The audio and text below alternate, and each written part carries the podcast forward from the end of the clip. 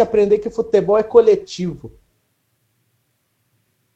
Oh, porra! E foi assim Mas ele devolve, caralho! na Europa. Não, imagina. Se o cara o do ca- Não, dele, mo- eu acho que se eu não me engano, esse treinador ele morreu ano passado. Inclusive, o apelido dele quando ele treinava a seleção era o cara mais chato do mundo. É nesse clima, minha gente! É nesse clima que a gente tá começando mais uma live! Ah, minha gente, clima de morte, clima fúnebre. Aqui, homenagem ao. a quem quer que seja que tenha morrido, não estava prestando atenção. Mas fica aí um abraço. Já morreu então, fica com um abraço aí pra, pra alma dessa pessoa que tenha morrido. Quem quer que seja esta pessoa, gente. Está começando hoje mais uma live do Chutão. Aqui hoje, 3 de julho de 2020, tá? Hoje, 3 de julho, Dia Nacional de Combate à Discriminação Racial, tá bom? Dia do Ministério da Justiça, Dia dos Incrédulos. Hoje é Dia dos Incrédulos, Dia do Juiz de Paz. Agora, a- a- alguns aniversários aqui, alguns aniversários de hoje. É aniversário de Montes Claros, em Minas Gerais. Aniversário de Ubá, em Minas Gerais também. Aniversário de Três Pontas, também Minas Gerais. E aniversário de Carlos Augusto, que talvez tenha sido uma pessoa, mas na verdade é uma cidade de Minas Gerais, tá? Hoje também é aniversário de Ângelo Benedito Sormani, não faço a mínima ideia de quem seja, mas é um jogador que foi formado pelo Santos e fez carreira na Itália aí nos anos 60 e 70. Hoje é aniversário de Edson Boaro, ex-jogador aí da Ponte, do Corinthians, do Palmeiras, do Guarani. É, aqui eu separei uma, uma breve, uma breve historieta de Edson Boaro, que ele disputou a Copa de 86, porém perdeu a posição para Josimar. É, porque aí o Edson Boara ele se envolveu numa polêmica durante a Copa e particularmente eu concordo com a, a suposta opinião dele, porque é suposta porque ele não confirmou se ele disse isso ou se não disse, mas ele estava em um bar em Guadalajara e ele, ele propôs um brinde é, aí ao Tele Santana, propondo um brinde ao técnico mais burro e traíra do Brasil. Depois disso, ele negou o fato, mas é, enfim, o fato é que ele não foi mais convocado depois, depois desse acontecimento aí durante, durante a Copa de 86. Hoje é aniversário também de Marquinho, meia ex-Fluminense, Roma, acho que atualmente ele tá no Figueirense, já não tiver aposentado, mas enfim, é aniversário dele hoje. E aniversário de Leandro Banana, ex-Parmeira aí também. É, estamos começando aqui, eu tive que pausar a música porque eu tô aqui com uma impressão que a música tava meio alta. Daqui a pouco eu volto com a música pra vocês, tá bom, gente? Vamos começar aqui por enquanto nesse, nesse, leve, nesse leve silêncio. Hoje estamos aqui com a participação do nosso querido amigo Yuri Duarte, lá de Natal, Yuri. Como você está? Estou tranquilo, cara. Vamos falar hoje um pouquinho dessa guerra aí, raiz Nutella. Hoje estamos aqui também com o nosso, nosso querido amigo Curitibano. Hoje, com certeza, deve estar fazendo pelo menos menos 35 graus em Curitiba. Nosso querido amigo Anderson Zoto. Fala galera, hoje está menos 75 graus aqui. Eu tive que tirar a regata e colocar uma camiseta normal de tão frio que tá. Mas é isso aí, é nóis. Estamos aqui também direto do interior de São Paulo, direto da bosta de Rio Claro, nosso querido amigo Caialândia. É só isso, eu tô sem frase de efeito pra hoje. Eu tô sem frase de efeito pra hoje, eu meti o louco. Beleza, deve ter estourado o tímpano da galera que tá ouvindo, tá, tá o cara do, ouvindo lá da avó, a avó aí deve ter sofrido um infarto se já não tiver morrido de corona. Mas temos aqui também, é, aqui a primeira vez participando da live, já tinha participado com a gente aí nos de quando a gente gravava aí os podcasts antes gravados bonitinho. Mas enfim, temos aqui hoje a participação de nosso monobola pescador. É um prazer quase sexual estar com vocês aqui hoje. E eu queria mandar você tomar naquele lugar, mas eu não vou fazer isso por enquanto. Muito bom, muito bom. É nesse clima, gente. É nesse clima que a gente já tá começando hoje. Como vocês sabem, eu sou Matheus Fusca. Vou estar aqui tentando mediar essa bagunça que é esse essas lives nossa aqui do chutão. Você vê que, mano, não, não dá certo de colocar música, a música fica alta, fica uma bosta. Pelo menos tá alta pra mim. Não sei se tá alta pra vocês. Isso daí só, só vocês podem, podem me falar pra eu saber. Mas enfim, é... Tá começando. Hoje, o, o, episódio de hoje, tá, gente? Hoje a gente vai falar um pouquinho aí de, de futebol raiz é, versus o futebol Nutella. É, é um assunto é, que tá que tá meio, meio, meio batido, sabe? Tipo, vira e mexe entra na pauta de algum lugar, vira e mexe aparece, mas enfim, como, como o chutão também é, é qualquer um, a gente não, não é muito diferente de qualquer outra coisa que já tenha surgido. É, a gente não tem a capacidade mínima de criar nada que seja diferente do que já tenha sido feito. A gente está meramente pegando referências de outros lugares e copiando, só com outras pessoas falando. Então é isso. Hoje a gente vai falar de futebol raiz versus futebol Nutella. Hoje a gente vai começar. Eu quero começar aqui. Uh, eu, eu, antes gente, eu tava começando aqui com uma pauta mais prontinha. Só que hoje eu quero fazer diferente. Hoje eu quero dar um pouco mais de espaço pra, pra galera que comenta nos nossos posts que a gente faz lá no nosso grupo do Chutão, tá? Eu vou começar por eles hoje. Eu quero trazer aqui a opinião. Hoje eu vou falar nome. Não vou ficar dando opinião aqui não. Se alguém não gostar, depois avisa pra gente que a gente, a, gente deleta a live e fica por isso mesmo. Mas aqui, ó, o Lucas Reis. Achou ruim processa, filha da puta. É nessa vibe. É basicamente nessa vibe. Eu vou começar aqui ó, com o Lucas Reis aí, que é um integrante muito participativo aí do nosso grupo lá do Chutão. Inclusive, é, entrem no grupo do Chutão, tá, gente? É, que aí vocês vão ver as polêmicas, vão ver as tretas. Não, não fala merda se não toma ban, porque lá é assim: falou merda, tomou ban. Não, não tem. E ele tá fixado no topo da página. Isso. Aí, é só clicar que a gente aceita. Exatamente, ó.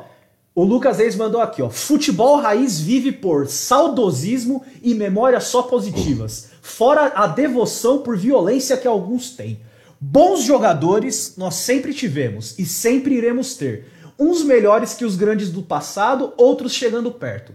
Mas fatores como economia do esporte, nível técnico e tecnologia são indiscutíveis, Otto. O que, você acha? Cara, esse foi um dos argumentos mais técnicos que eu já vi sobre essa discussão. E eu, concordo sim que existe uma ode sobre sempre o lado positivo do jogo que talvez tenha sido refletido numa opinião coletiva que a gente teve revendo a Copa de 82. As pessoas sempre falavam assim: nossa, aquela seleção de 82 é a melhor da história. Uma que não ganhou a Copa do Mundo. Nossa, uma pena que não ganhou a Copa do Mundo, não sei o que, jogou muito, não sei o que. Você pegou para rever os jogos da seleção de 82, aquele futebol sonolento, toque de bola assim de tipo, demorava para tocar, o cara tocava, podia tomar um chá dentro de campo que tava de boa. E você via aquilo, e você fala, mas que bosta é isso? Isso era a melhor seleção? Essa seleção ali não ganharia Copa do Mundo. Eu ousaria dizer que talvez ganhasse no passado porque era mais taticamente evoluída. Mas daí você compara, por exemplo, com aquela replay que fizeram da Copa de 70, a seleção de 70 muito mais ofensiva, muito mais bem jogada do que aquela seleção de 82. Mas, tipo, é um saudosismo assim que você vê com a seleção de 82 e com a seleção de 70. Mas da seleção de 70 você se conforma, porque você vê uma seleção bem jogando um futebol bonito, um futebol para frente, um futebol bem jogado, uma Copa disputada, contra uma seleção que jogou com sono, uma seleção que era exaltada como a melhor de todas por causa de uma reunião de talentos como Sócrates, Zico, Júnior, Luizinho, que era zagueiro do Atlético Mineiro. Mas você via aquele futebol é sonolento, aquele futebol era ruim. Aquele futebol a gente não podia nem dizer que tinha algo assim melhor do que hoje, porque você coloca um time, por exemplo, os times do Guardiola, que são extremamente pressão, você vê que aqueles times do Guardiola iam botar aquela seleção na roda. Isso a gente isso a gente vê que é uma questão do só memória positiva, questão, ah, que saudade. Que nem o pessoal também fala lá, ah, olha só, é, no passado era bom porque lotava o estádio. Mentira, você pega a média de público dos campeonatos brasileiros do passado, era de 10 mil por, por jogo. O pessoal pega a final, final, de campeonato pra tomar como ah, pegava aquelas finais absurdas no Morumbi, no Maracanã, cara. 150, 140 mil pessoas socadas dentro do estádio. Pensava que aquilo era o padrão. E assim, eu não estava vivo naquela época, mas talvez não fosse. O padrão em todos não, eu já peguei. Eu já peguei. Cara, uma-. Peraí, peraí, peraí, peraí, peraí, peraí, peraí, peraí, Caio, peraí, peraí, peraí, peraí, peraí, peraí, conclui aí, Zoto, que aí a gente parte pro Caio. Então, eu já peguei média de público dos campeonatos antigos pra comparar, pra saber o que era isso. E é mentira, porque você vê, por exemplo, a média de público do Campeonato Brasileiro de 1979, por exemplo, foi de 9 mil pessoas por jogo. 9 mil pessoas por jogo é um. Tipo, hoje em dia, se um clube lá, o Corinthians, mete 9 mil pessoas na arena, é considerado um público ruim. Então não tinha esse estádio lotado. Estádio lotado em final. Agora em fase de grupo lá, Flamengo e, sei lá, Tiradentes do Piauí. E é o quê? Mil pessoas no Maracanã pra ver o jogo? É, é só memória positiva e esquece que nem sempre tudo foi um mar de rosas. Diga, diga, Caio, você Cara, eu- tava, tava trazendo aí alguma, alguma informação pra gente? Sim. Cara, não, não, era só um ódio gratuito mesmo. Desde que a gente entrou nessa questão da época mais moderna, que o futebol se tornou uma parada mais mundial, uma opinião bem impopular que eu tenho é que os anos 80 são, é a década mais bosta da história do futebol. Porque, tirando o campeonato italiano, que realmente era do caralho, e os caras depenavam todo mundo, não tem mais porra nenhuma. Não tem time de bo... não tem torneio que você lembra, tipo. Rapidão, que tá dando um retorno fudido. Acho que meu fone. Vou dar uma trocadinha aqui. Se quiser passar pra outra até eu ajustar, eu já volto aqui pra xingar os anos 80. Ah, Mais alguém quer xingar os anos 80 aí? Eu, que- eu quero mais gente xingando os anos 80, porque eu gosto de xingar, eu gosto de xingar as coisas, eu, go- eu gosto de, de- de, sabe, de, de ofender, aí que é bom. Do jeito certo, tá?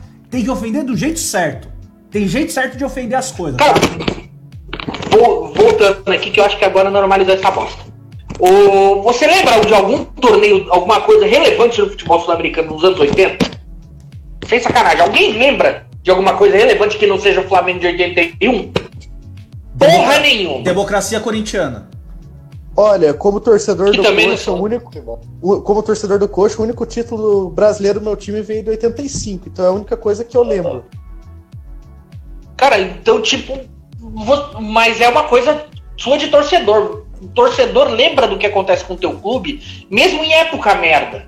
Mas eu falo, Ah, no não, contexto esse- geral, eu- os eu anos entendo, 80 porque- são uma bosta.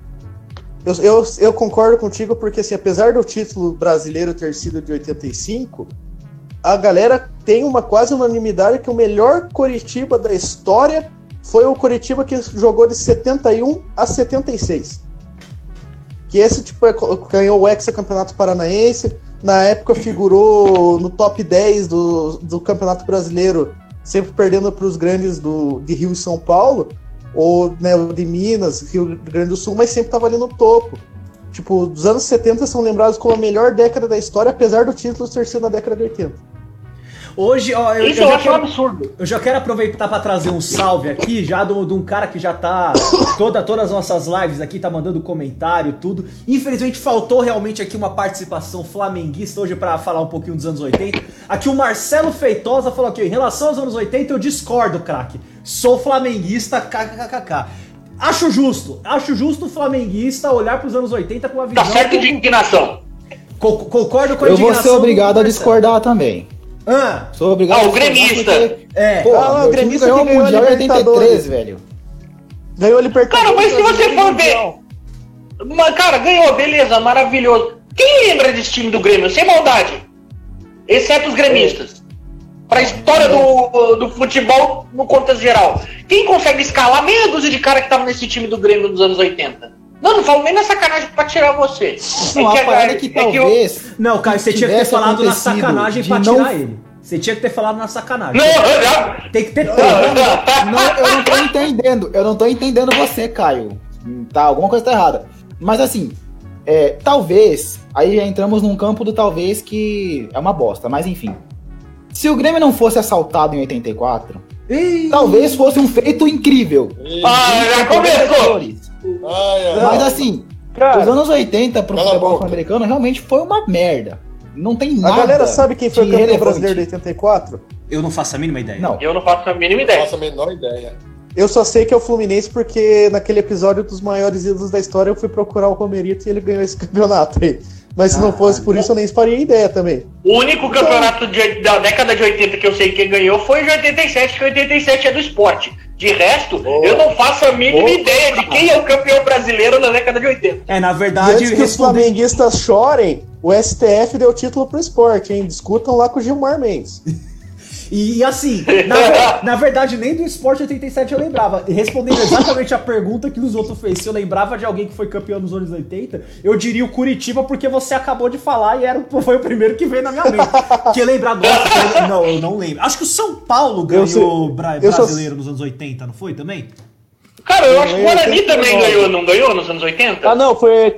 O. Não, o, o Guarani fez a final com o São Paulo em 86, que o São Paulo ganhou. 89 o São Paulo perdeu pro Vasco. Eu sei disso porque 89 foi outro ano na história do Coxa que o Eurico Miranda fez questão de canetear um rebaixamento pro Coxa, mas isso é outra história. E até a nível de clube, eu tenho lembrança nenhuma dos anos 80, porque entre 73 e 93, meu time não ganhou porra nenhuma. Cara, e uma outra parada, a gente fala, ah, o futebol sul-americano morreu. Alguém lembra alguma coisa dos anos 80 do futebol europeu? Exceto aquele time apelão da Holanda de 87? O. Eu sou Brian Clough. a década dourada do Liverpool. O Nottingham Forest ca- campeão da Champions.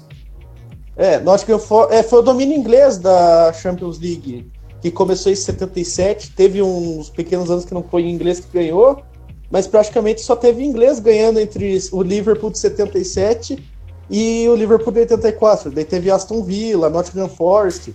O Hamburgo ganhou um título no meio ali, mas tipo, foi a época do domínio inglês. Antes da tragédia de Heysel que baniu os ingleses por causa do episódio lá que matou não sei, é, 37 pessoas. Ô, gente, eu já peço desculpas porque assim, é, se vazar alguns barulhos estranhos, é porque eu tô comendo batatinha frita, tomando uísque e tomando cerveja, tá? Então, já deixo avisado aí que tá foda. Conte- cerveja é uma imoral. boa, Vou lá pegar uma. Eu, de fato, já bota a câmera na mão, desgraçado. Ó, Já, mais agora- uma, ó, mais uma coisa do futebol raiz aqui que o Leonardo Moraes falou aqui no grupo. Do futebol raiz, gosto do preço dos ingressos. Boa. Cara, é Cara, eu- absurdo, realmente. Concordo Eu pra não, caramba. sei, eu não sei nem dizer, porque naquele tempo a moeda era o cruzeiro, né, cara? É, pela Ah, eu não inflação da... aqui o Cruzeiro rebaixado. Até o cachorro tá puto. Não, mas assim, eu não faço a mínima ideia de quanto custava um ingresso no passado, mas realmente hoje, hoje os ingressos são um absurdo. Cara, mas você via que mesmo antigamente, quando. Ô, Davi, dá uma tijolada nesse cachorro. Oh, não! Ô, Caio, ô, não, animal. violência, Ô, violência Luiz, animal não dá. Violência animal não dá. Esse não- Luiz Amel- ô, Se a Luiz Amel ouvir esse programa, fudeu. Ela vai derrubar a live. com o nome do cachorro.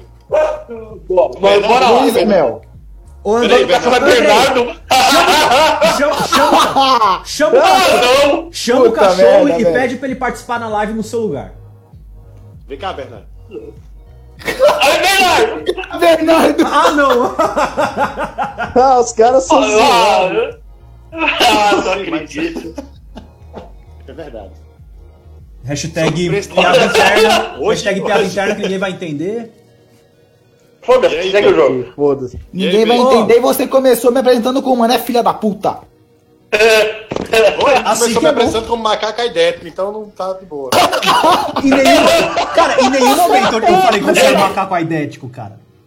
Segue o jogo, mano, segue o jogo, segue o jogo, segue- caralho. segue o- segue Não, o jogo. Mano, vamos. Não, não explica nada não, multa ele. Rafael, verdade. Rafael Eringer. Rafael. Eringer. Rafael Eringer. Futebol raiz, os craques É eram mais distribuídos. Não, é Eringer. Não é. Não é. Sei lá, não é igual da camisa. Das camisetas. Ó, futebol raiz, os craques eram mais distribuídos e os times daqui eram tão fortes quanto os da Europa. Preço dos ingressos também, aí corroborando com o argumento do Leonardo Moraes, e ele falou: a geral do Maracanã tinha problemas, mas era foda. Assim, vamos nos atentar aí ao começo, essa questão da distribuição dos craques. Vocês concordam? E que os nossos porque os times clubes batiam de frente com a. Europa. Assim, dois fatores. Os clubes eram mais pobres, o futebol era menos, digamos assim, tinha uma capacidade financeira menor, a ponto dos caras aqui no Brasil ganhar dois salários mínimos. Futebol não enriquecia ninguém naquele tempo. O cara andar de Opala era rico. E assim, também os europeus tinham um limite de estrangeiros. Isso incluía os próprios países da Europa. Uhum. O mundo não- e- exemplo, e, o próprio mundo não era tão globalizado quanto é hoje, né? Não Ah, tinha sim, tanta exemplo- forma de eles acharem talentos em países pra cima e pra baixo. Não era tão fácil de achar jogador à torta direita. Ó, é que nem a um questão do Zico. É verdade, também tem a questão do marketing. Mas ó, o Zico, por exemplo, o Zico era simplesmente o melhor jogador do Brasil nos anos 80 e o cara foi parar na Udinese que brigava para não cair no campeonato italiano, porque os melhores times já estavam lotados com seus estrangeiros. A Juventus tinha Platini, Boniek e tinha mais um cara agora que eu não me lembro o nome. O Milan tinha os três holandeses, o, né, o Gullit, o Van Basten e Rijkaard. E a Inter tinha os três alemães, que eram, que eram o Andreas Breme, o Lothar Matheus, e se eu não me engano, o, o atacante era o Rumenig, eu acho. Posso estar errado. Cara, Mas o eu- próprio Napoli, que era apelão nessa época, tinha o Maradona, tinha o Alemão e tinha o Careca. Sim, ó, e só podia ter esses três caras, tá ligado? E mesmo assim é uma questão tipo de limitação. Tem tudo a ver com a tal da lei Bosman. Exatamente, era onde eu ia anos 90. entrar também. Onde eu ia entrar nesse É, a ponto. lei Bosman que a União Europeia assinou nos anos 1990, na década de 90, né? Que praticamente tornou todo mundo cidadão do país membro da União Europeia dentro da mesma nacionalidade. Aí por isso que você consegue hoje ver o Real Madrid entrando em campo com 11 nacionalidades diferentes. Porque seis caras não são considerados estrangeiros, mesmo sendo de nacionalidade diferente. E tem cinco Não. caras que vêm da África, da América. A, a lei Bosman não é o. Tipo uma lei Pelé, não? Que é tipo como se fosse uma lei do passe? Porque. Cara, eu não sei dizer se ela afeta só no futebol ou se ela afeta toda a relação trabalhista da Europa. Cara, Eu eu, acho, eu acho que foi essa parte contratual do futebol. Por conta do, do cara lá, do jogador do Standard Liège, que teve a carreira prejudicada, porque o clube. Eu não lembro exatamente da história, eu vou deixar o link. Provavelmente deve ter alguma matéria interessante. Eu vou deixar um link da Wikipédia. E se tiver alguma coisa da Trivela, por exemplo, fazendo uma propaganda gratuita pros caras também, tiver alguma coisa falando sobre a lei Bosman, eu vou colocar. É, Bosnan, não lembro agora se era Bosman ou Bosnan, acho que era Bosnan. É, É com ele. o- com ele. com N, né? N de navio. O, o cara tava com o contrato dele preso com o clube, ele teve problema de lesão, ele não conseguia se desvencilhar do clube, teve toda a carreira prejudicada por conta do contrato dele estar preso, se eu não me engano, era meio que uma lei Pelé dos caras lá, muito antes da lei Pelé ser criada, óbvio. Tipo, a lei Pelé pode ter tomado ela como referência, mas se eu não me engano é é isso, tá. tá? Mas eu sei que tem a ver alguma coisa com a nacionalidade também, de considerar todo cidadão da União Europeia como da mesma nacionalidade. Aham. Por isso que por isso que o cara, como por exemplo, o Modric no Real Madrid não é considerado estrangeiro Hum. Dentro do campeonato, sabe? Uhum. Entendi. Mas em compensação, por, compensação, por exemplo, o Marcelo é estrangeiro porque é brasileiro. Coisa do Hoje já não mais, porque ele é naturalizado. É, É, porque tem ele dupla tá- nacionalidade, não já fez o- naturalizado. Dupla nacionalidade. É, já fez os cinco anos na Espanha, né? Uhum. Aí isso também facilita, ó, porque, por exemplo, o Brasil aqui, né? Tudo bem que a gente é pouco privilegiado de talento, apesar do nosso dinheiro ser curto e a gente perder toda hora jogador craque para Europa. Mas, por exemplo, naquele passado, como essas leis limitavam, a gente segurava os craques aqui o máximo possível, sem falar que os, os olheiros não vinham para cá para tentar achar um moleque jogando pelada, por exemplo, no terrão que tinha no Rio de Janeiro ou em São Paulo. Aí você Sem vê. Pode falar. Não, sem contar que uma coisa que é diferente, que não tinha naquela época, são esses mercados emergentes, como China, é, mundo árabe, essas paradas, que É, como eles não conseguem hoje levar os, os da elite, hoje eles levam nossa segunda linha. E nessa época nem isso tinha, porque na Ásia não tinha algum campeonato profissional o suficiente até o final dos anos 80 que justificasse a ida pra lá. É, tanto que você Sim, pega, por exemplo, que- tem uma história emblemática do próprio. É, do primeiro. Se eu, não me, eu não sei se é o primeiro jogador que foi. O primeiro jogador brasileiro a jogar na Inglaterra, mas. Ou se foi o primeiro que teve algum relativo sucesso. Que foi o Mirandinha. Não o Mirandinha do Corinthians, o Mirandinha que foi do Palmeiras, que foi jogar no Newcastle. Jogou até com o Gascoigne é, viraram amigos. O cara, ele é meio que considerado até um dos grandes jogadores da, da história do Newcastle. Mas se eu não me engano, ele foi o primeiro brasileiro a jogar na Inglaterra. Isso numa fase pré-Premier League, tipo, já tava um pouco assim, acho que foi no final dos anos 80 e ele nem ficou tanto tempo, mas era um cara que quando chegou na Inglaterra, por conta da qualidade técnica dele, ele já se diferenciou muito dos demais lá na Inglaterra. A Inglaterra com todo aquele futebol, é, aquele futebol duro, aquele futebol, bom, enfim. Kick and Rush. Cara, se vocês pegarem vídeos do futebol do- da Inglaterra do início dos anos 90 e, do, e do- pra trás, dos anos 80 pra trás, cara, era nojento de ver. Era nojento Era de ver, história. cara. Pô, Não, e é curioso saber como um time, por exemplo, como o Liverpool, conseguia se sobressair por ter três, quatro caras mais técnicos. Até no cenário europeu como um todo, né? Uhum. Porque, porque você pega. Inclusive, eu até recomendo a página, que é 19 Years Crap Football. É o Uhum. nome dela. Se você escreve assim, 90S Crap Football. Vamos deixar o é link o- dela aqui na, na descrição do podcast também. Na- deixa aí no- na descrição. Cara, ela pega compilado da Premier League pré-estrangeiros e também do pré-Premier League, que é uma parada bizarra do nível de jogador tocar a bola debaixo do gol pro outro, o outro tropeçar e chutar a bola pra fora. Ou tropeçar sozinho na bola, ou chutar a bola na cabeça do próprio companheiro e essa bola entrar no gol, coisa assim sinistra. Que é outro Cara, nível. Uma, uma outra coisa que eu acho bastante relevante, como o Yuri falou do marketing, é hoje um jovem que está na base de algum time grande do Brasil e tem um, um certo, como que eu posso dizer, tem um destaque, algum tipo de destaque, o cara é criado pensando na Europa.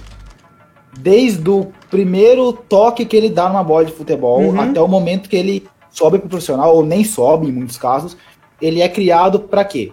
Jogar na Europa. Sim. Jogar no Barcelona, jogar no Real Madrid, jogar. Ou mesmo em times menos expressivos. Velho, eu acho um absurdo um jogador brasileiro se submeter a ir pra Europa para jogar no Real Madrid Castilha, para jogar no Barcelona B, nos times B das, da Europa, em vez de segurar dois anos no Brasil, velho. Tem jogadores, tipo o Rodrigo, por exemplo. Tá, ele chegou lá e subiu. O Vinícius chegou lá e subiu, beleza. Mas assim, esses caras, dois anos a mais no Brasil, chegariam com outro status na Europa. Com certeza, até porque o nível brasileiro eles estão bem acima. Mas eu Cara, acho mas isso uma coisa absurda. Dentro dessa Fala. ideia aí do por, por que hoje eles fazem isso, eu ouvi algum programa, eu não me lembro, mas depois se eu lembrar do decor do programa, eu dou crédito. Não é vantagem para um clube europeu pegar um jogador brasileiro que já subiu pro profissional, ou que tem uma longa estrada no profissional. Tipo, mesmo que ele tenha 22, 23 anos. Aham. Porque um jogador com 22, 23 anos chegando na Europa, ele já tem os vícios daqui da América do Sul. Sim. Ele já tem, apesar, por mais talentoso que o cara seja, ele já tem algumas falhas táticas que para eles não é interessante. Um exemplo claro, pra, eu, eu acho ele um craque, um baita de um jogador. Você pega, por exemplo, o Cebolinha. O Cebolinha hoje, por melhor jogador que seja, não é mais vantagem dele para nenhum clube na Europa contratar ele. Porque o Cebolinha, acho que ele tá o quê? 4, 5 anos de profissional já? Uma já parada tem assim? 23, Ele estreou em 24 anos. 2014. Ele estreou em 2014, Então, já são seis Já anos. tem Ele já- seis anos já. Exatamente. 10 anos de profissional. Sendo bem sincero, você acha que, eles, cons- que ele conseguiria reaprender tudo hoje, já tendo 6 anos como profissional? Então, é difícil você ver o europeu vir aqui e trazer e buscar um cara desses para o time dele. Só quando é o time de meio de tabela, um Everton, um Newcastle. Um E não só isso, né? Veja como a base dos europeus trabalha a tática desde cedo e aqui no Brasil eles só trabalham a habilidade.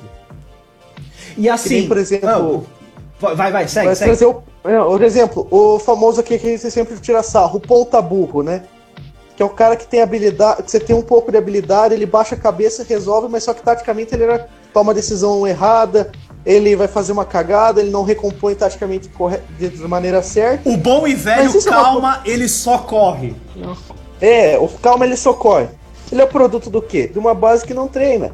Porque mesmo na Europa, por exemplo, o cara não pode não ser um bom jogador, mas você não vê esses ponta que fazendo, por exemplo, essa coisa de baixar a cabeça e correr, ou esquecer de marcar, ou achar que tem que ficar pregado só pra sair em velocidade em linha reta.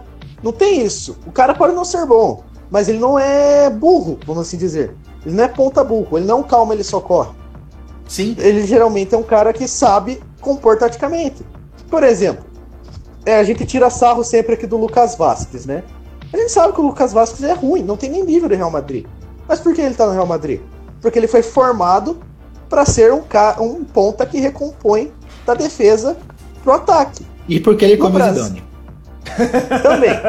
Também, porque o Zidane, o Zidane tem cinco substituições para fazer agora no pós-pandemia e nas cinco ele coloca o Lucas Vasquez. É, enfim. Aí você vê, por exemplo, mas ele não faz essa. Por mais que ele seja ruim, ele não vai fazer uma, por exemplo, uma parada e pegar a bola, querer sair correndo achando que é craque.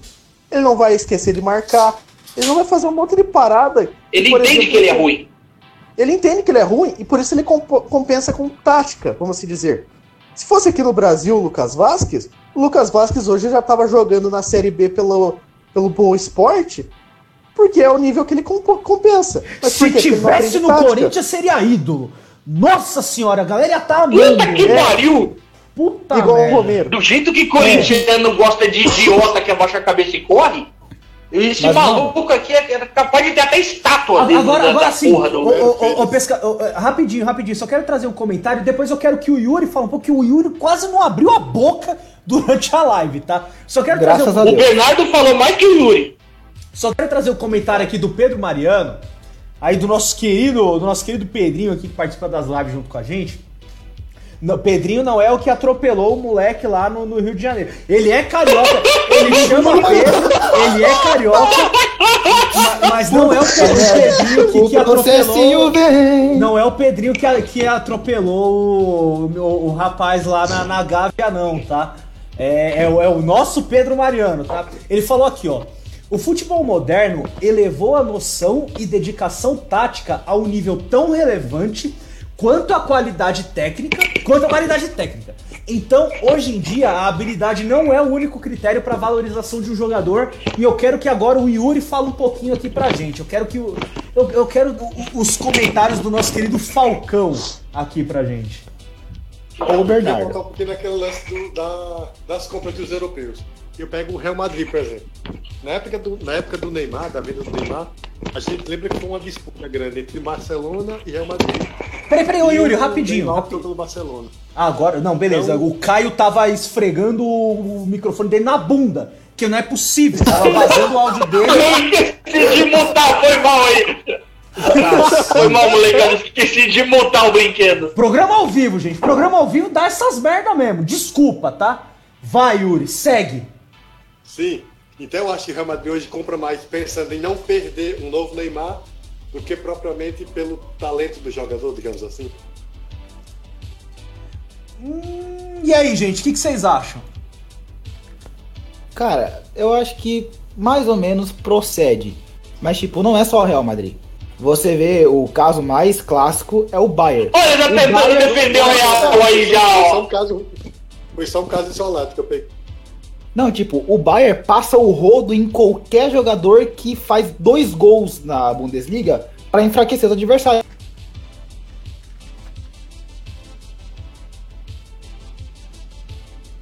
Alô? Olá, Testando, tudo bem? testando. Eita, porra. Caiu, né? Deu uma quedinha Alguém aí. caiu e ficou tudo. Alguém mundo. cruzeirou na live, gurizada. Alguém cruzeirou na live aqui. Foi alguém mano. duas vezes. Que que é isso, mano? Então, Legal, ó, Palmeiras Eu- rebaixamento. Eu, eu né? vou, é eu vou aproveitar essa deixa e eu vou trazer mais comentários aqui, tá? Aqui um, um comentário do, do nosso querido Luiz Bieleman Júnior, aqui o nosso, nosso querido cozinheiro, trouxe aqui pra gente. Eu gostava de jogadores dando entrevistas tirando sarro. Romário, Renato e Túlio disputando quem era o rei do Rio. Rei do Rio, aí, o, a, o grande duelo clássico aí do Rio de Janeiro. Essa parte faz falta.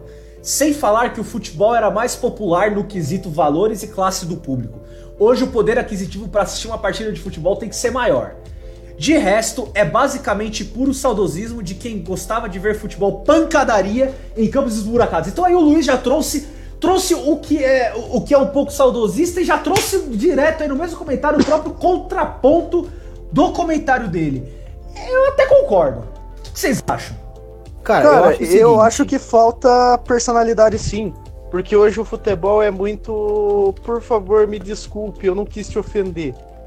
Querendo ou não, você já viu o torcedor pedir desculpa por ofender rival? Não. Sim, falando de verdade. Por exemplo, o cara vai lá numa coletiva. Ah, o que você acha do centroavante tal do adversário? Chega lá no zagueiro, né? Você acha do centroavante tal do time rival pro clássico dessa semana? Aí o cara começa aquela. Aquela parece que eles fazem um curso que todo mundo responde a mesma coisa. Ah, não, temos que respeitar o adversário, porque ele é muito bom, não sei o que, por causa disso, disso, aquilo, não sei o que, e respeitar. Pô, chegava nos anos 90, chega lá no Odivan, Ô Odivan, você vai enfrentar o Romário no Flamengo e tal, vocês são parça e tal. Ah, problema do Romário, se a perna dele sair inteira ah, no dia seguinte, ele já saiu com sorte, tá ligado? É uma, tipo assim, não, não incentivando a pancadaria não incentivando a pancadaria, porque a pancadaria é ridícula, vamos dizer assim, no futebol. Estraga o nível do jogo. Mas, por exemplo, a questão do cara tirar sarro. O Romário chega, né, fazer assim: Romário, o que, que você tem a dizer à torcida do Vasco? Você que é ídolo do Vasco agora vai jogar no Flamengo. Ah, avisa pros caras comprar lencinho porque eu vou fazer eles chorar muito. O clássico dessa. Mas assim, eu, ouvi, eu ouvi a voz do Yuri, eu quero fazer uma provocação para ele aqui. Cara, é... Cara, você enxerga, tipo, o Lucas Lima fazendo uma provocação pro Corinthians, tipo, e alguém do Corinthians respondendo à altura, da mesma forma que você falou aí, que eu ouvi aqui no fundo, Paulo Nunes e Edilson. Você enxerga isso no, no, no Palmeiras e Corinthians hoje em dia, cara? Hoje não. Hoje o presidente de vocês, o, presidente de vocês fala mais do Palmeiras do que o próprio Corinthians e o presidente do Palmeiras é um banana, então e sem contar que o presidente do Palmeiras também vira e mexe. Acontece alguma coisa, ele está chorando. É, é. E, e, e, o presidente do Corinthians também acontece qualquer coisa, está fazendo merda. É, basicamente, tá falando merda. Basicamente isso. Mas, cara, é, você não vê hoje. Tipo, cara, no máximo você esperaria, sei lá, tipo, puta, na época que o Daverson tava no Palmeiras, sei lá. Você imaginava, sei lá, no máximo o Daverson falando alguma coisa e o Wagner Love respondendo. Mas, tipo, puta, o Cássio, que é um puta ídolo do, do, do Corinthians aí, da, já virou um ídolo histórico do Corinthians. Cara, você não vê o Cássio vindo, vindo falar. Até porque se ele vai dar entrevista também, ele enrola igual naquela entrevista que ele deu pra Bandeirantes lá. O cara falou até hoje, ninguém sabe o que, que ele foi falar. Mas, cara, não. Cara, não, hoje não tem mais esse tipo de coisa. Tipo, Mas, o máximo é, que você se aproxima de uma treta, digamos assim. Por exemplo, no meu caso, eu vou saber melhor do Grenal. Teve algumas polêmicas, por exemplo, o Maicon com o Dourado. Quem é Dourado? Beleza, virou meme. Mas, tipo, virou meme. Só. Aí teve a treta do, do Alessandro pedir pro Grêmio tirar o pé e. Não sei se procede isso aí, enfim. E, velho, não tem mais isso. Tirando o Grenal pancadaria MMA que teve esse ano, que foi uma beleza, expulsaram seis malucos do, do, do jogo. O jogo foi até 90 sei lá quantos minutos. Mas, tipo, e aí, aí não eu tem mais isso é futebol velho. raiz? Isso é futebol raiz? É pancadaria? Não vê futebol? É então, nego... isso é o foda. O foda é que o saudosismo, como qualquer coisa que se discute hoje em dia, ninguém consegue encontrar um ponto de equilíbrio. É sempre ou é foi muito bom ou foi muito ruim.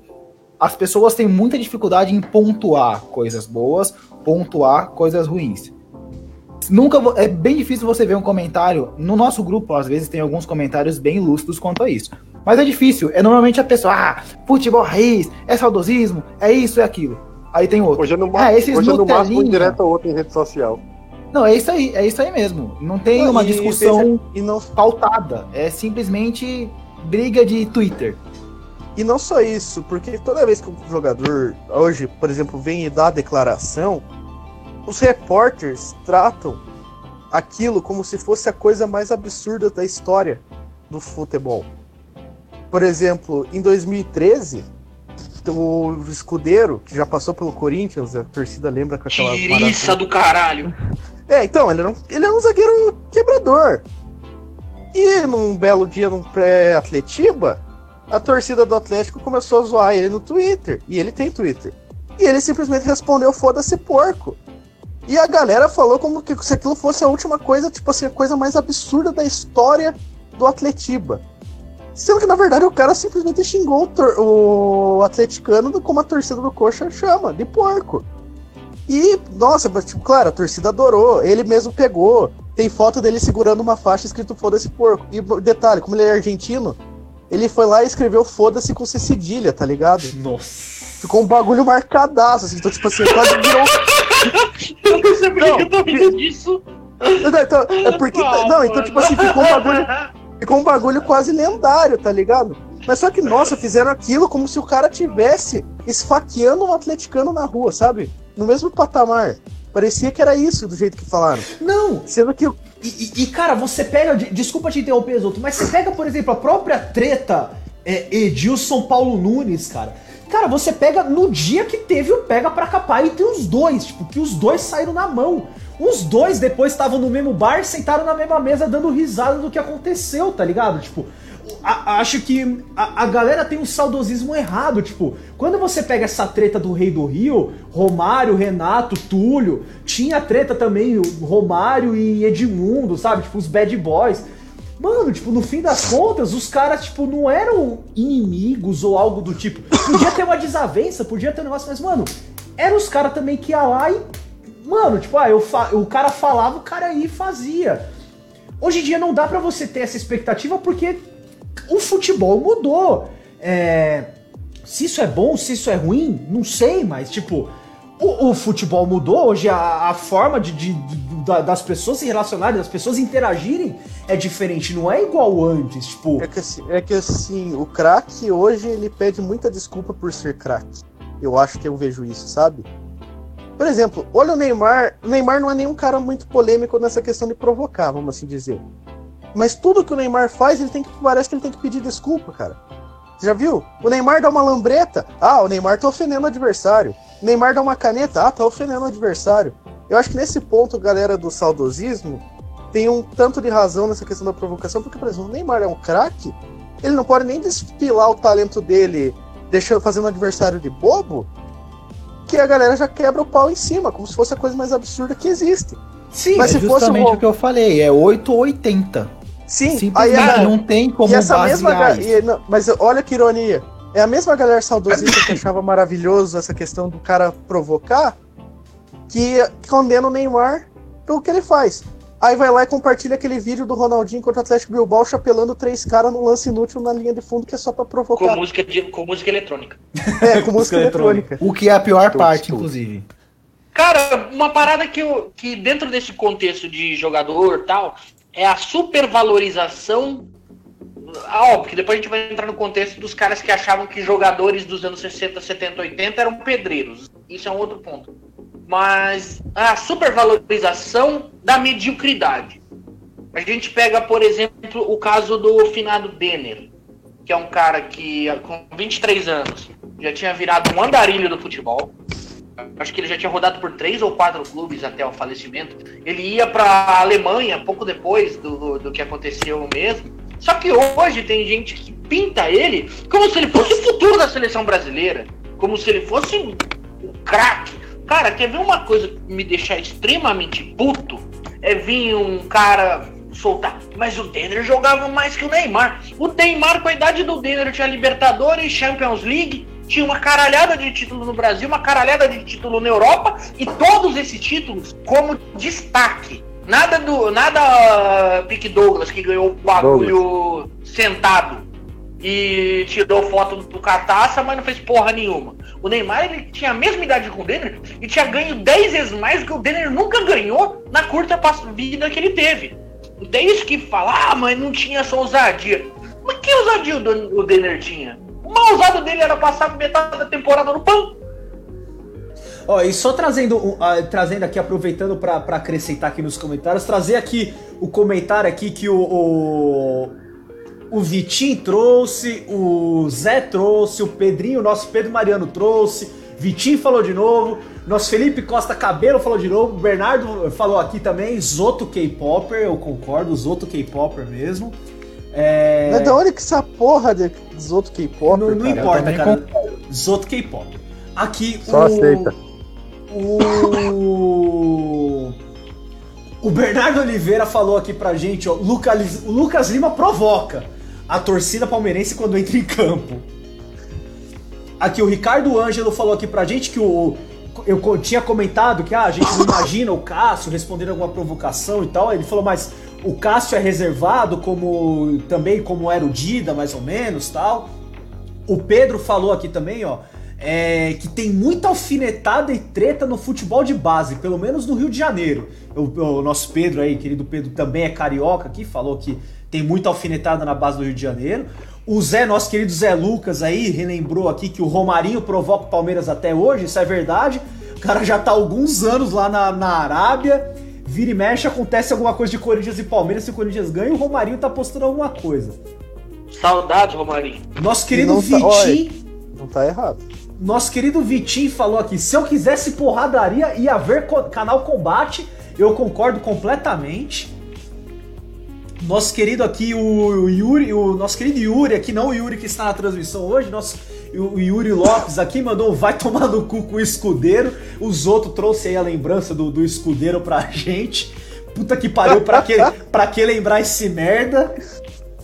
Ah, o Felipe Costa trouxe aqui também, ó. Souza e Luiz Fabiano provocavam o Corinthians toda hora. Isso é verdade, tinha muita provocação realmente do Souza e do Luiz Fabiano.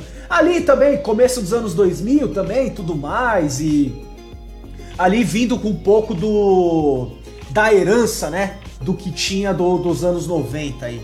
É, o Vitinho Cara, falou mais aqui... recentemente. Ah, só, só, eu tava esquecendo, só para voltar nesse assunto aí. Um pouquinho mais recente tem essa treta gospel do Fernando Praz com o Ricardo Oliveira, né? Hum, que eu não entendi nada daquilo. ela. Foi falado aqui. Gospel. Foi falado aqui. Ah, o próprio Felipe Costa falou aqui o Ricardo Oliveira contra o Palmeiras.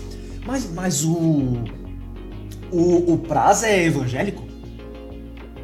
Sei lá, eu só queria falar isso mesmo. Não. Ah, não. Cara, o Praz é comunista, caralho. Não tem como ele ser evangélico? Não, não existe evangélico comunista. Não existe tá, evangélico comunista. É, evangélico comunista é Puta merda, velho. comunista ah, mas, é, foda, é, mas é verdade, é bem lembrado isso aí. Teve a treta do Palmeiras e Santos. Mas começou e é engraçado porque a galera fala que o Santos não é rival. Aí tava até fazendo máscara com a cara do Ricardo Oliveira naquela vez lá. É verdade, Sim, velho, isso é verdade. Aquilo começou na final do Paulista 2015, do primeiro jogo. Quando o Dudu uhum. perdeu o pênalti, ele deu um grito do pé do ouvido do Dudu e pronto, aí começou a rivalidade ali. Ah, que tem, mas então, tem aquele negócio lá da carinha do Ricardo Oliveira, que eu não, não Porque ele fez um gol, cara. no segundo turno ele fez um gol contra o Palmeiras e ele já tinha uma treta com o Praz. Aí ele saiu fazendo careta. No fina, na final do não, Paulista, da Copa do Brasil, a galera se aproveitou e se vingou, fizeram até máscara com aquilo. Não, e é engraçado porque a, o repórter veio direto nele perguntar daquela careta e ele teve que dar desculpa falando que não era nada demais, era só comemoração, né? Aliás. Era, ele, ele, até apontou pro Price. Aliás, uhum. Yuri, aprove aproveitando que a gente tá falando do Palmeiras, o Vitinho trouxe uma aqui que eu não me lembro, tá? Talvez você possa falar melhor. Felipe Melo contra o Santos. Tem alguma coisa também do Felipe Melo contra o Santos? Tem, ele falou que não, que não existia caldeirão lá na vila. Caldeirão jogar na, na arena do Palmeiras. E não para ser 7 mil pessoas como era na vila. Aliás, importante relembrar, é, dizem aí que o peixe, o peixão parou uma guerra, mas caiu na vila, o peixe fuzila. Enfim, a hipocrisia. Mas enfim, aqui. Nossa, velho. O, o, Cássio mandou aqui também. Ah, esse, esse, foi, esse, é, esse é bacana. Esse foi. Na verdade, não é que é bacana, esse foi irônico. Que foi o Bavi da Paz que saiu matando treta também. Que Nossa, O esse merda acabou com o já acabou. favor do Bahia. Já acabou cara. por insuficiência de jogadores, foram várias expulsões. Não, é engraçado nesse jogo do Bavi da Paz que eu me lembro da história que de repente deu aquela pancadaria e o Vitória ficou perdeu quatro jogadores, estava jogando com sete, que é o mínimo possível de, que é o mínimo que a FIFA exige para o jogo estar rolando, né? O Bahia eu acho que estava com nove. Aí o Argel Fux mandou o zagueiro do Vitória dar uma tesoura no atacante do Bahia sem a bola para terminar o jogo. famoso Argel foda-se. Exatamente. Pior treinador que existe na Terra. Oh, só aproveitando aqui o ensejo pra gente mudar de assunto rapidinho, negócio que o Vitinho trouxe aqui. Regulamentos do Brasil dos anos 80, de campeonatos do Brasil dos anos 80. Mano do céu, dava, dava para fazer um programa só pra falar de regulamentos bizarros dos anos 80 e 90 do futebol brasileiro. É, Porque, e é um caso que merda. o saudosismo fez muito mal, né? Porque o carioca é baseado nisso. Porque que zona do caralho é o carioca, mano? Mas, se não- mas se o campeonato, o regulamento carioca é extremamente simples. Você vai jogando, um belo dia a taça aparece no estádio, você tem que levantar. É, tipo tipo, se você não foi eliminado, se você tá jogando ainda é porque você não foi eliminado. Aí, foda-se. É, um E, belo dia que o quem jogo ganha é no mais, o campeão Maracanã. vai ser Você sempre o. Flamengo. Exatamente. Não, o- nesse campeonato, vamos, vamos ser sinceros, o Vasco Não. também dá uma. Você tem uma que lembrar ali, que, né? de acordo com o regulamento do Carioca, se o Flamengo ganhar dois turnos, ele vai fazer uma final contra o segundo colocado. E se ele perder esse jogo, o campeão carioca é o segundo colocado. Cara, eu só queria trazer sobre o Carioca um comentário que o meu pai fez antes de ontem, que a gente tava vendo Fox Sports, não nos julguem, mas a gente tava assistindo julguei. Fox. E aí, eu acho que foi o. Benja que foi tentar explicar o regulamento. Eu olhei pro meu pai, meu pai tava assistindo, tava prestando atenção pra entender o regulamento. Quando o Benja terminou a explicação, meu pai levantou e falou: Diz isso dessa merda. O cara explicou, explicou, eu não entendi porra nenhuma. Só isso mesmo. Mas isso é o, res- isso é o resumo isso? de regulamento de estadual. Então né? eu bocejei e esqueci de cotar. Alguém teve um orgasmo, Caio teve um orgasmo no meio do, no meio do podcast. No, no final da fala do pescador, o Caio teve um orgasmo, que não é possível. Aliás, inclusive eu queria. Ele deve ter imaginado a figurinha que- do Vampeta. Nossa senhora do céu. Calma, gente, vamos segurar o coração. Tá vamos bom, segurar o coração. Tá bom. Mas, Piada não, mas já, pu- já, puxa, já puxando a parada do que o no negócio é saudosismo, já puxou para estadual. Não existe um saudosismo maior do que continuar existindo o tal do estadual. Boa. Aí faltou, Bem faltou gente pra pontuado. defender estadual aqui, porque eu acho que não tem ninguém que defende estadual no A única programa de pessoa que vai hoje. defender. O Zé Lucas. Eu só conheço duas pessoas que vão defender estadual. Uma delas é o Zé Lucas, que não tá aqui hoje. O Exatamente. Lucas defende o Romero também, então é. É, não dá pra levar ó, viu? não dá pra levar em consideração. Gente, ó, já estamos aqui. 52 minutos de live. Eu quero trazer mais um, mais um tema aqui pra vocês, ó. Um pouquinho diferente do que a gente tá falando, envolvendo mais um pouco aqui questões fora de campo, tá? Ó, o Wendel Castelo Ferreira, Castelho, que é com dois L's, então é Castelho, porque eu tive um Castelho. a- da, da mesma forma que o que o Galvão Bueno quando teve o jantar lá com o com o Kubica, Kubica. falou que o- na verdade se pronunciava Kubica, aqui é o Castelho. Wendel Castelho Ferreira. Saudade de quando podia fazer a festa no estádio com sinalizadores, bandeiras e tudo o que quisesse. Uma coisa absurda nesse futebol moderno é a inflação. Cada promessa daí dos seus clubes, cada, deve ser cada promessa sai dos seus clubes com preços de jogadores gigantes na história. Mas a carreira está só começando. Ninguém sabe se vai dar certo ou não, é uma incógnita. Essa, parte final dele, a gente já tinha falado um pouquinho no, no começo do, do programa. Eu quero focar nessa parte até, da parte da festa, sinalizador, bandeira e tudo que quiser. Se vale relembrar que em São Paulo existe toda a questão por conta da final do. é, da Copa São Paulo de 93. 93 ou 92, não me lembro agora. Que foi Palmeiras e São Paulo. Que teve aquela treta assim que, mano, morreu gente. Teve gente saindo com traumatismo craniano, que assim era a época que podia bandeira, tudo mais. E, cara, foi uma treta, que teve invasão de campo, tipo, cara, foi batalha campal. Foi tipo, se a galera vê as imagens, acha que aquele Vasco e Curitiba é brincadeira de criança comparado com o que foi Fluminense. Esse... E, não, foi, foi Fluminense e, e Curitiba? E Curitiba. Ah, eu pensei é. que tinha sido Vasco e Vasco e Curitiba. Foi o Fluminense. Não, eu, eu, acho que tá eu fui um pobre infeliz que tava na torcida naquele dia e eu só tinha 10 anos de idade. Então, cara, assim, aquilo ali era brincadeira de criança comparado com o que foi esse Palmeiras e São Paulo, tá? Esse Palmeiras e São Paulo foi tipo selvageria, foi guerra. É, eu não tô falando isso de maneira saudosista, muito pelo contrário, aquilo ali é, sabe, é tudo de errado que pode ser. É, cara, é, é gente pegando mastro de bandeira e espancando outra pessoa com mastro de bandeira. É... Mas assim, realmente, esse comentário do Wendel, eu concordo muito com ele, cara, porque a festa no estádio hoje tá diferente. Não vou dizer que não tem festa, porque meu, a torcida grita, a torcida incentiva, tem bandeirão, tem tudo mais. Mas, cara, realmente antes, puta, você vê aqueles monte de bandeirão com mastro, tudo, é, sinalizador, puta, era legal pra cacete quando você vê as imagens, cara. Cara, e não só isso, na Europa tem um movimento, principalmente na Inglaterra, pelo retorno da festa de estádio, porque hoje a Inglaterra, eles até tiram sal, falam que assim, o futebol virou teatro. Você tem que se vestir, você paga caro e você vai ver o espetáculo. Ele falou assim, pelo menos o nível de futebol melhora, mas a festa que a torcida podia fazer simplesmente não existe. Porque ele falou, ah, você não pode levantar da cadeira, você não pode fazer nada. Assim, vamos assim dizer. E se na Europa, que eles adotaram isso por primeiro, né, antes daqui, eles já reclamam, imagina aqui onde vira, tipo assim, de certo modo, uma tradição. Claro, a questão da batalha campal, bandeira com mastro, por exemplo, eu acho que realmente, do jeito que aqui já falando direto aqui, que as torcidas organizadas se comportam de maneira criminosa aqui, né? Com agressão a rival e tudo mais, a, sim, a bandeira com mastro poderia até ser proibida. Mas, por exemplo, o caso do sinalizador, o sinalizador no Brasil foi proibido, aquele sinalizador de mão que acende, faz fumaça, luz, sabe? Foi banido por causa de um sinalizador náutico que é disparado uma pistola lá na Bolívia que matou um moleque lá, torcedor do.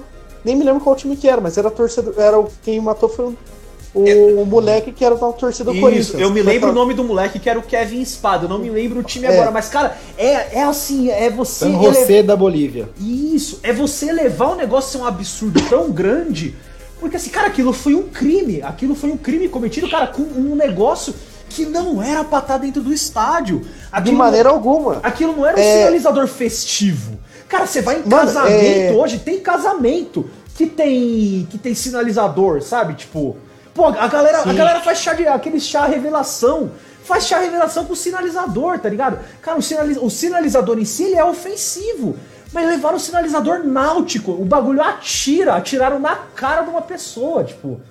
É um... Não, e outra coisa assim, porque quem não sabe como é o sinalizador náutico, mano, ele é literalmente uma pistola. Uma pistola vermelha, grande assim, cara. Que, tipo, pra você esconder aquilo, o cara colocou aquela pistola no. Vocês sabem onde ele colocou? Porque o cara da vistoria, isso mesmo. Se o cara da vistoria passa lá a mão, quem já foi no estádio sabe, o cara da vistoria mete a mão até no teu saco para ver se não tem nada. Uhum. Se, o, se o cara da vistoria não sentiu um sinalizador náutico que é uma pistola imensa, cara, é porque ou tava no do cara, ou porque ele não fez vistoria alguma. Aquilo lá foi uma falha da segurança do estádio. Cara, isso aí é basicamente o pessoal pegou e assinou atestado de incompetência. Como Só sempre isso que eles fazem fizeram. no Brasil, né? Logicamente. é Brasil. muito mais fácil você proibir. Cara, teve uma época em Porto Alegre que proibiram a entrada de bandeirão no estádio. Não podia nada naquela porra. E nisso eu tenho que elogiar muito a dupla Grenal, porque eles pegaram uma parte do estádio, tiraram as cadeiras, fizeram uma geral os dois fizeram a mesma coisa e os dois batalham para que não tenha essa teatrização, digamos assim, do futebol brasileiro. Mas, velho, realmente é uma coisa que não é só culpa dos clubes, não é só culpa da segurança, também é da torcida. Mas se você apertar a segurança nos estádios, é bem mais fácil e bem mais bonito de fazer isso do que proibir tudo e fazer com que o futebol vire um teatro. Não, e não É, só isso. Veja Até como a maior caso- Nutelice de hoje em dia, desculpa, Zoto, mas até a maior Nutelice, digamos assim, de hoje em dia, é a proibição do Ministério Público de São Paulo de não proibir, de proibir dupla torcida em classe. Olha, é um acabou bagulho idiota. Foi um Sim, absurdo. Porque é, é o seguinte, se quem quer trocar porrada, quem quer fazer bosta, vai fazer bosta na rua. Se não for fazer bosta dentro do estádio, vai fazer bosta na rua. O que eu particularmente acho é que a gente, o, o- tudo isso que ocorre é um reflexo geral da sociedade. Vai, vai entrar numa parada que parece Crime ocorre, nada acontece, feijoada. de feijoada. Tipo, o filho da puta, ele é filho. O, o torcedor.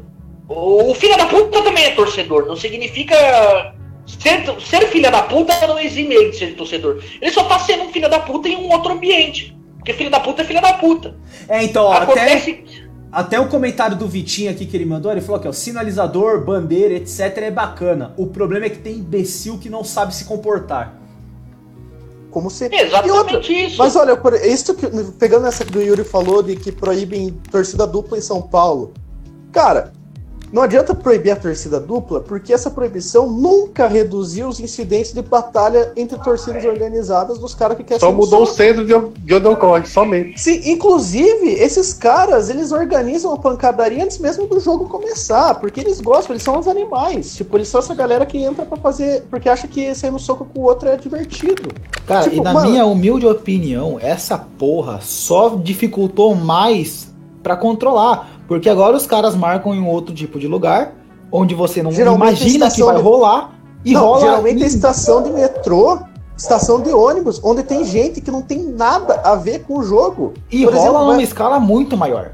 Sim, e vai rolar, por exemplo, lá um Corinthians e Palmeiras. O São Paulino, que não tá nem vestindo camisa de torcedor, vai ser encontrado no meio, se estiver saindo de um terminal de ônibus ou de metrô, ele vai ser encontrado no meio de uma batalha entre, entre animais que querem sair no soco e se agredir. E ele não tem nada a ver com aquilo, entendeu? E quem mais tomando o cu é quem não tem nada a ver, exatamente.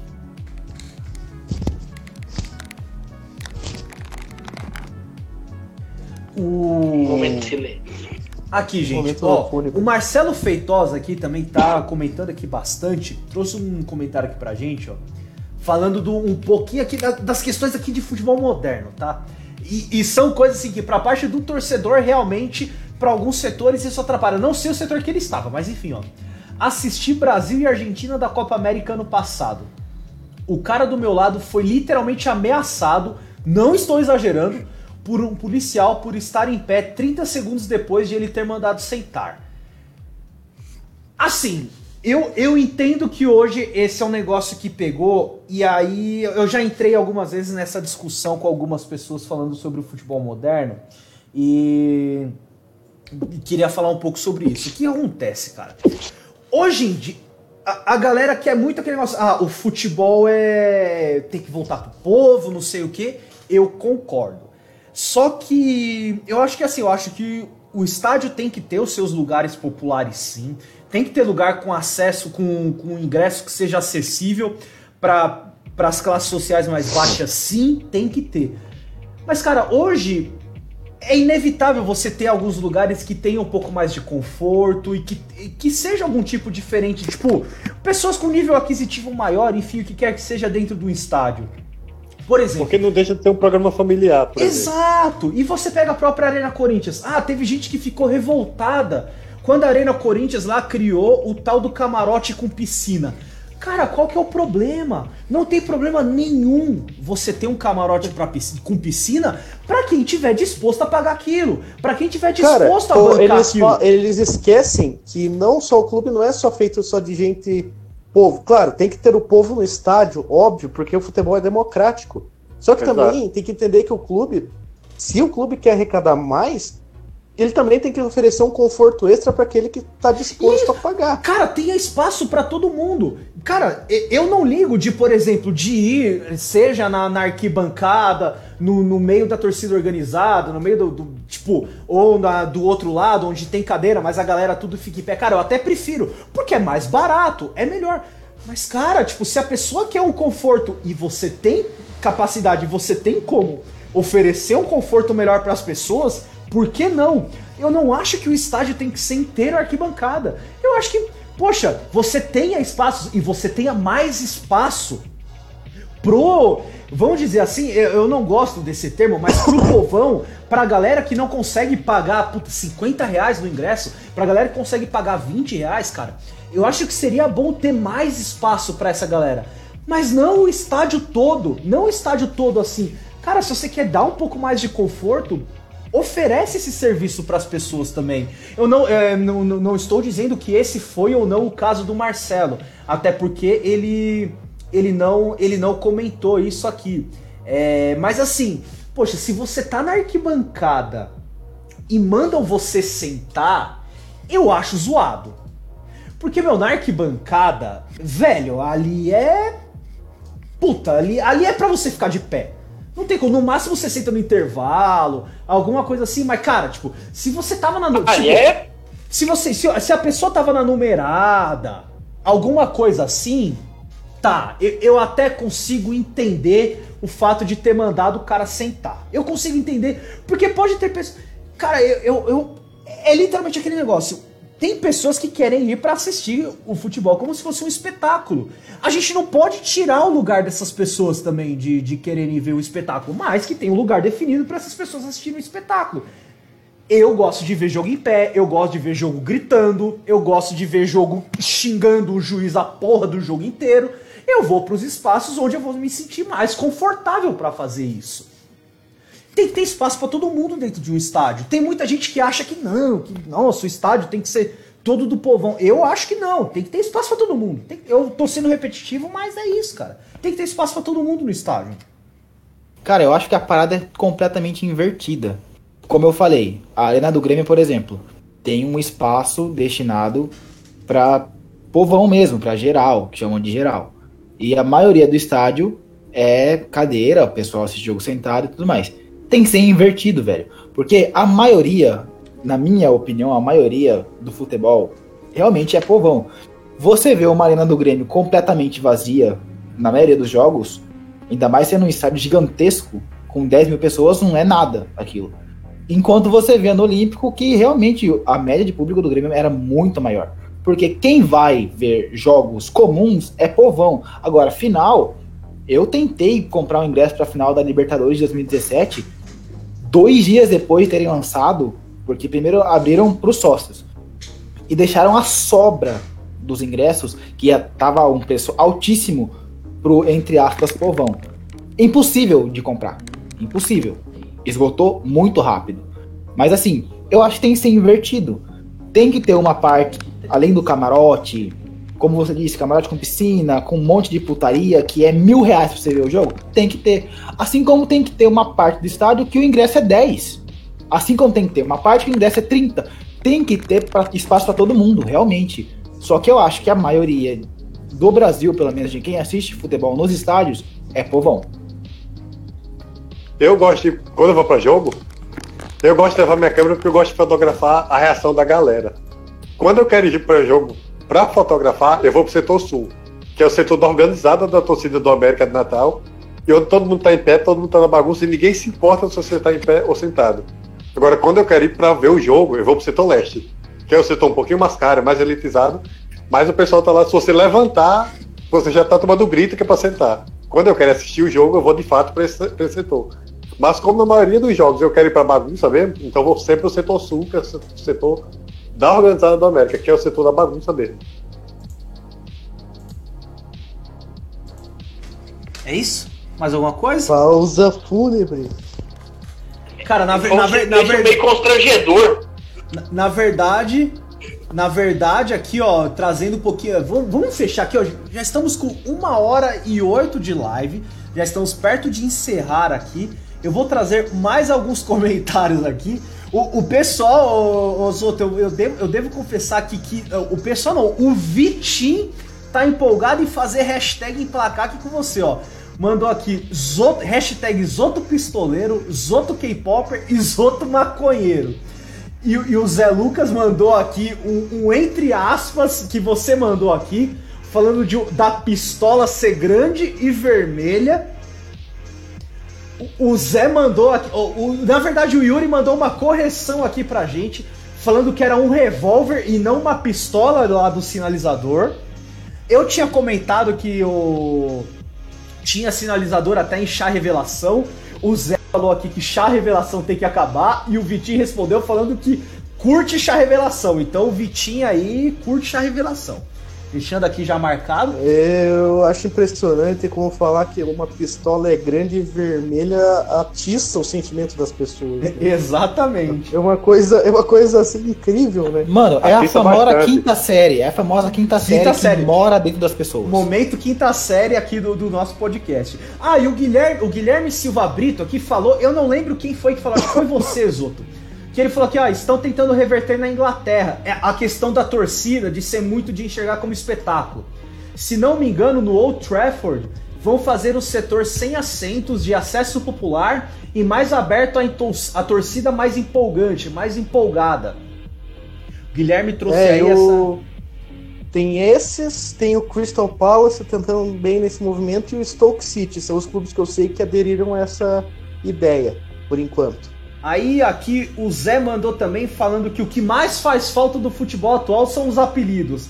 Realmente tem pouco jogador com apelido, agora o negócio é jogador com nome composto e, e eu já vi até uma explicação. Eu não sei se foi esse ano ou ano passado que eu vi um vídeo disso. Que o nome composto fica mais fácil de diferenciar o cara até na Europa. Por conta do cara já ter o nome composto ali sendo utilizado com mais frequência, como normalmente os caras, às vezes, para facilitar, como às vezes os nossos nomes são complicados, mas os sobrenomes são derivados, são às vezes de origem europeia, fica mais fácil na Europa os caras falarem. Os caras falarem o sobrenome dos jogadores brasileiros. Eu já vi essa explicação do porquê que agora muito jogador brasileiro usa nome composto. Que é por conta disso, por conta de o europeu ser mais fácil de falar o, o sobrenome do cara. Assim, Só uma coisinha Dentro do futebol moderno até falar. faz sentido, diga. Só pra pontuar aqui, uma coisa que eu acho muito legal é, por exemplo, você pegar a escalação da Croácia. Modric, Jovic, Rakitic, um monte de it. E no meio, Robson. Eu acho isso muito legal. Eu acho isso maravilhoso.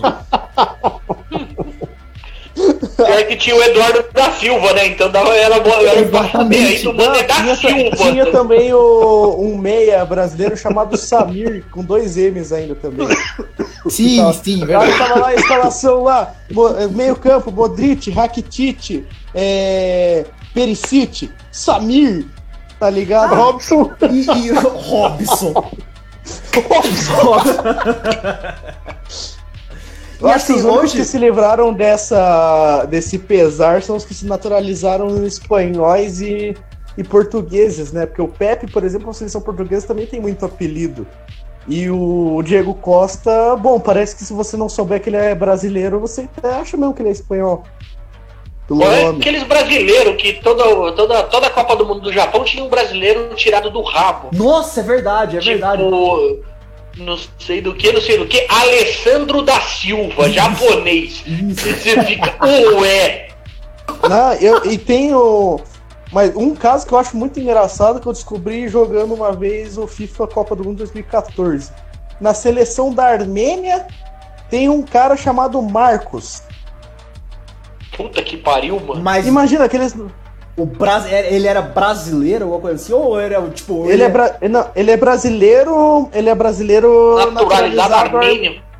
É, sabe o cara, quando o cara não vai dar certo aqui no Brasil e nem numa liga, nem pro mercado alternativo, o cara se esconde no campeonato, tipo assim, futebol da Armênia, futebol do Irã, sabe? Cara, eu só achei um desperdício. Agora que Pelo é menos na. China, os caras são obrigados a mudar de nome agora. Inclusive, Inclusive, eu achei um desperdício, cara. Imagina que louco. Chung Li, é. Essa porra desses nomes desgraçados no meio. Elkeson. Não, mas ele mudou de Ia ser nome. Ele teve que mudar de Mas nome. eles são obrigados a Inclusive- mudar. Inclusive, o Elkerson agora se inclusive- chama. O, El, o Elkerson agora se chama Elkerson. Aikensen. Isso, foi Isso exatamente eu o que o um falou aqui nos comentários. Falou Aikesen. Aikesen. Deve ser, sei lá. Tem um cara aqui de Natal que ele jogava no Globo. Ele foi jogar no Japão, ele recebeu proposta para se naturalizar e jogar pela seleção japonesa. O nome do cara é Ricardo Urubu. Olha que legal. Mano, que da hora. É, Honda Kagawa e Ricardo Urubu. Puta que pariu, velho. Mas ó, Isso o, o ia ser muito da hora. O Vitinho deu uma resposta falando falando aqui que o, o Zé tinha falado que. Ah, do, do- dos apelidos e tudo mais. Aí o Vitinho mandou: Mano, imagina um narrador gringo falando Iago Pikachu. Aliás, Japão. aliás, hoje, Imagina o Agel seleção indo treinar um time dos Estados Unidos. aliás, hoje eu tava vendo um vídeo do Guardiola, em que ele de várias preleções, tudo, o discurso que ele tava dando pro time. O Fernandinho, ele chama de Dinho. Eu achei engraçado, tipo. Não basta vocês tipo, já deu uma reduzida no nome do cara até pra facilitar. Que ele tá falando assim, ah, aí não sei quem, aí passa a bola pro Dinho, que no caso é o Fernandinho. Então, pelo menos, não, não chama de Fernando, porque, por exemplo, o Agüero, ele não chama de Agüero, ele chama de Sérgio. É, o De Bruyne, ele chama de David nos. Só que o Fernandinho ele chama de Dinho. Achei, achei, achei, achei diferente. Por Pra que ele você quanto que de brasileiro é merda, né? O cara já não quer falar nenhum nome, vai falar apelido, dá um apelido por apelido, foda-se o nome. Ó, dele. mas olha só, o fim dos dinhos, dos inhos nos nomes, vai pelo menos fazer o FIFA parar de colocar o Antonaldinho como jogador genérico brasileiro. Sim. Realmente, Antonaldinho e Tramontinaldo é foda. Ó, Os dois o- craques. O, o, o Zé trouxe aqui algumas informações. Ele falou que o, o Pepe chama Kepler. Que na verdade talvez seria Nossa mais fácil os caras falar Kepler do que Pepe, sei lá. Pensa E- num pai que gosta de gastronomia. Exato. O que é coisa de arrombado mesmo, hein? E ele falou que tem Cara, aquele jogador que chama Bruno Bruno. Eu não desconheço completamente, mas. Tem o André André, Sim, esse eu conheço. que jogava no Porto. Tem o, uma, acho que era. não- eu não sei se ele tem um outro nome, se o sobrenome dele é André, ou se ele é filho de Gago, sei lá que porra. Filho de gato. O, o, o outro cruzeirou de novo. Pera lá, voltei. Ou gremiou duas vezes, né? Já que foi duas vezes. O Ó, o Palmeirense, ó, o Palmeirense falando. Não, o Rebaixamento se é o fuder. De Palmeirense Eu faço disso. de rebaixamento com propriedade, rapaz. Realmente. O, o Vitinho também lembrou aqui que o Firmino virou Bob. Bob Firmino, é verdade. É, É mesmo? Por causa do Rober- é por causa do Roberto. Ele foi pro Europa com o meu Roberto Firmino. Sim. Bob Firmino. Cara, outro caso que deve ser muito interessante, que eu não cheguei a ver se teve alguma mudança de nome, alguma coisa assim, é o Marlos na Ucrânia. Nossa. Tá ligado? É nada, ele é só Marlos mesmo. Não, só ele que é ele é o Marlos, Lá capitão ele tá da chamando seleção. Robson. É, lá ele tá chamando Robson. Só que ele é o capitão da seleção. Os caras falam que o Shevchenko vê nele o homem de confiança máximo do time. Caralho. Boa. Mano, eu devo Ele é confessar a vocês, eu devo confessar a vocês que eu não fazia a mínima ideia que o Marlos tinha se naturalizado ucraniano. Lembra? Ele é Faz capitão da seleção velho. e tudo. Caralho! Ah, não deve- foi ele que teve aquela treta de ser convocado até pra guerra porque ele se naturalizou? Ou foi Teve. outro jogador? Não, foi, Foi ele. um outro jogador, não foi? Ah, não, eu não sei se foi ele ou foi um outro, porque teve um outro que se naturalizou ucraniano numa época, mas ele saiu da Ucrânia e foi jogar em outro lugar. Aí os caras estavam querendo trazer ele de volta pro país, porque se não me engano, na a Constituição lá diz que os ucranianos podem ser chamados em qualquer lugar do mundo, tá ligado? Não é que nem brasileiro que se o cara estiver na Europa, o, servi o serviço né? militar não chega. É, o serviço militar fala foda-se você. Não, mas ele mas se chamou ele lá na casa, caralho, ele pode falar "Oh, foda-se. Questão é que ele nunca mais vai poder voltar Cara, país foi, dele. foi um Não jogador.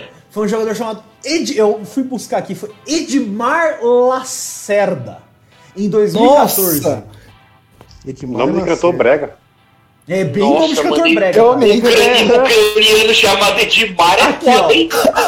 Não, não o Edmar, Edmar Lacerda, né? Aqui, ó, acostumado a defender a seleção da Ucrânia, o meia brasileiro Edmar Lacerda recebeu uma convocação nada agradável nas últimas semanas. O jogador foi chamado pelo exército ucraniano para atuar nos conflitos que ocorrem no país contra os separatistas de origem russa. Mas ele chegou a servir mesmo? Ah, deixa eu ver. Eu acho que o, a, a treta não chegou a engrossar o suficiente pra isso. Não, ó, ele falou aqui, ó, foi há cerca de. Isso, ó, foi em 2014. Em julho de 2014. Foi há cerca Mano, eu de. tava Isso, ó, olhando aqui. isso Eu foi. olhei só- aqui alguns jogadores que tiveram na seleção ucraniana em 2014.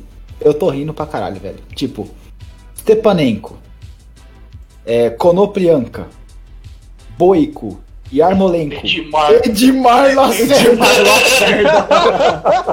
Cara, é uns bagulho muito nada Não, a ver. é Mano, engraçado. tipo, teve uma época também que o Brasil, que toda a Copa do Mundo da Tunísia tava, tinha um brasileiro tirado do rabo. Que era o tal do É Dos tipo- Santos, não era? É, Do Santos, tinha um outro maluco lá. Francileu, Não. Francileu do Santos. Pior que o nome dele era É. Francileu dos Santos. Não, Tipo, cara, eu não sei. Eu, eu até hoje, eu acho que eu nunca tinha parado pra pensar, mas, cara, imagina que curioso. O maluco foi parar na Tunísia jogando futebol a ponto de ser o craque, o centroavante da Tunísia titular. E ele usava camisa 5 ainda. E legal é que os caras tinham lá a convocação Mohamed, Ali, o caralho a 4 e Francileudo.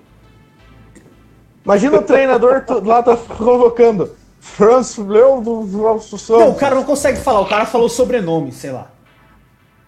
Mas, Eu ó, chamava ele de Santos, porque, pô, nem aqui nós conseguimos falar Francileudo, vai querer que os caras lá falem Francileudo, aí é ó, foda. Só, Brasileiro só- daquele só nome- resumindo, esse, o, o- esse o, o nosso querido Edmar Lacerda aí, quando ele recebeu a convocação tal, ele passou pro time dele lá que ele jogava na época, e aí a diretoria do time foi atrás e falou que não era pra convocar o cara, pra, pra guerra nem nada. Cara, Tem- tem um brasileiro também. no rabo dele. Tem um brasileiro na seleção do México, mas eu não lembro o nome dele. Zinha. Zinha. Zinha. Na verdade, o nome dele é. O Zinha, nome dele, ele, ele foi pro México com o apelido Sinha, e no México os caras colocaram um Z na frente do nome dele. Aí ele ficou conhecido como Zinha.